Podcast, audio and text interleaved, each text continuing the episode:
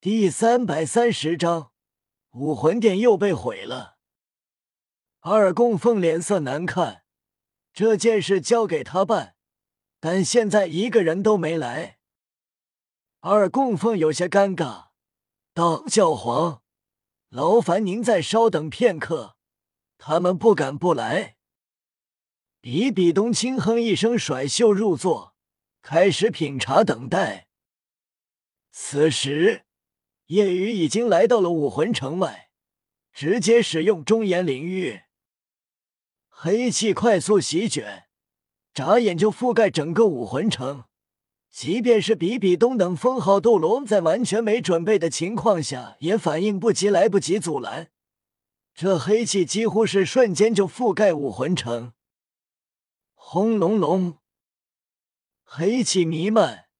整个武魂城建筑不断崩裂坍塌，大地浮现密密麻麻的裂痕，如同蜘蛛网一般。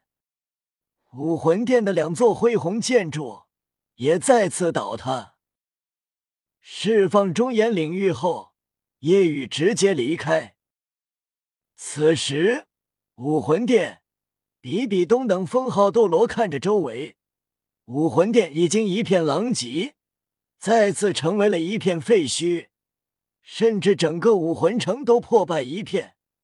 如之前中炎黑龙降临，当初费钱费力修建好武魂城，但现在竟然又被毁了。可恶！比比东脸色阴沉，直接冲向城外，其余供奉长老快速跟在后面。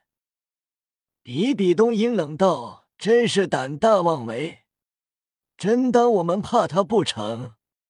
鬼豹斗罗，去叫大供奉出关，这一次一定要灭了夜雨。武魂城以及武魂殿被毁，身为教皇怎能忍气吞声？太有损武魂殿以及教皇的颜面了。鬼豹斗罗脸色难看，忌惮道：“教皇。”之前中炎黑龙出现了，我们要对夜雨动手吗？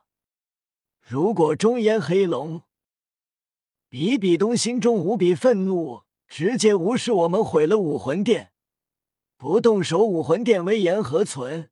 快去通知！是。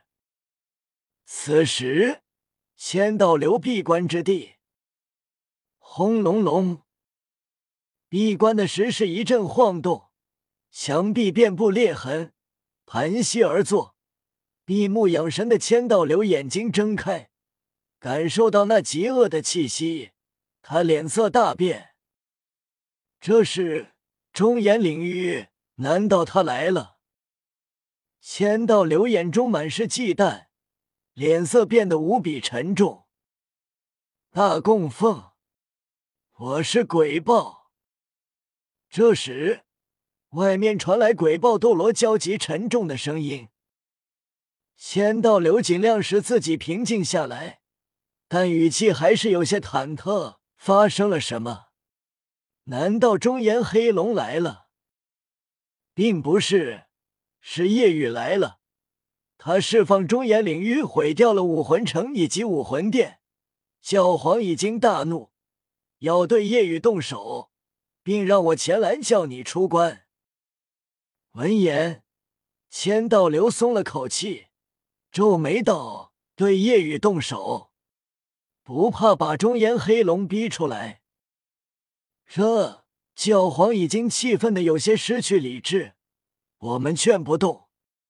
我觉得教皇在赌，赌中炎黑龙无法动手。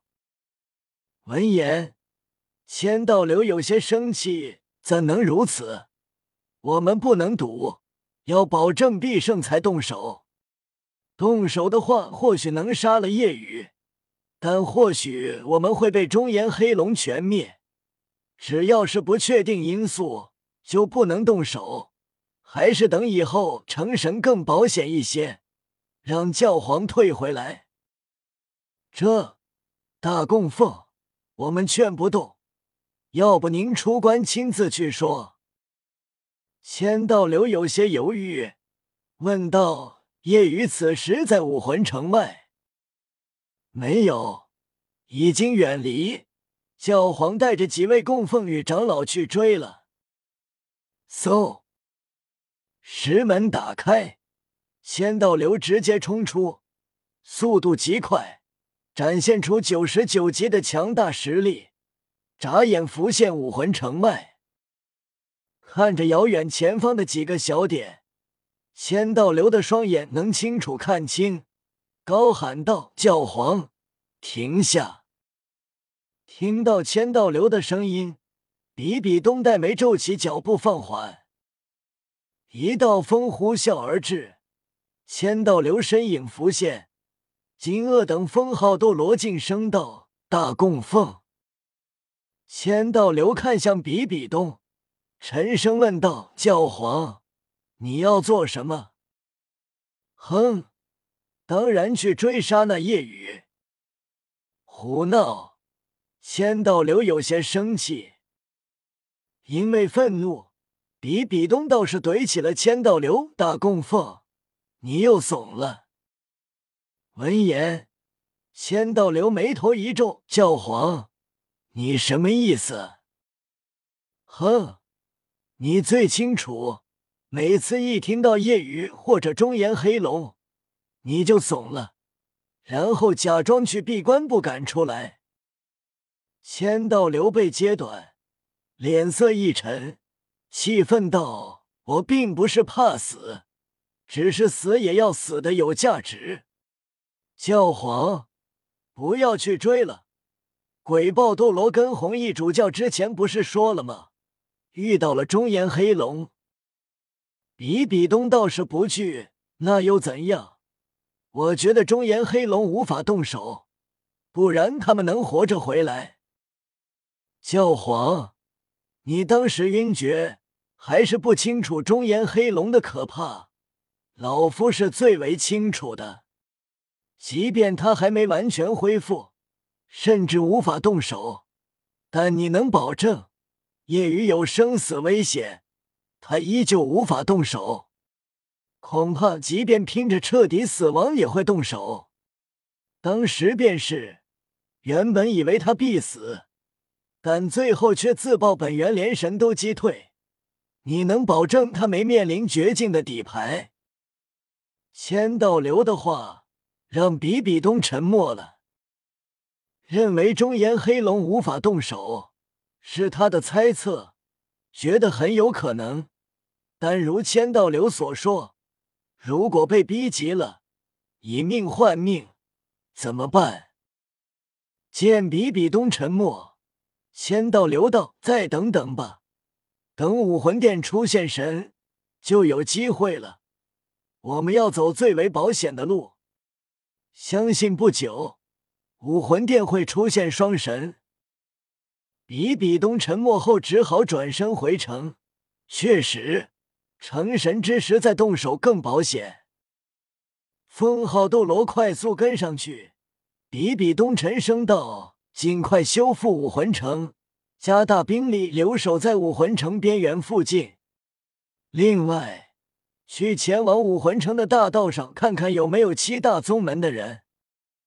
心中莫名的不安，觉得或许七大宗门的人这时候还没出现，跟夜雨有关。是。比比东吩咐后就没再管，直接闭关，压下怒气。平静下来，抓紧时间修炼，尽快变得更强。此时，夜雨已经能感应到武魂殿的人离开了，即便追上来，他也不惧，想逃便能逃走。毕竟他们没有人能对自己造成一击必杀。但如果是千道流，那么倒有可能，但夜雨也有把握。毕竟自己的第六魂技附属技能加持，获得一个急速躲避状态，遇到生命危机，速度会提升百分之六百，可以说是极为强大的一次性保命魂技。灭了九星海棠宗，毁了武魂城，顺手灭了六个打算加入武魂殿的宗门，叶雨心里已经舒坦了一些。接下来，叶雨觉得该去海神岛了，自己要更快的变强，魂力等级是时候得加快提升了。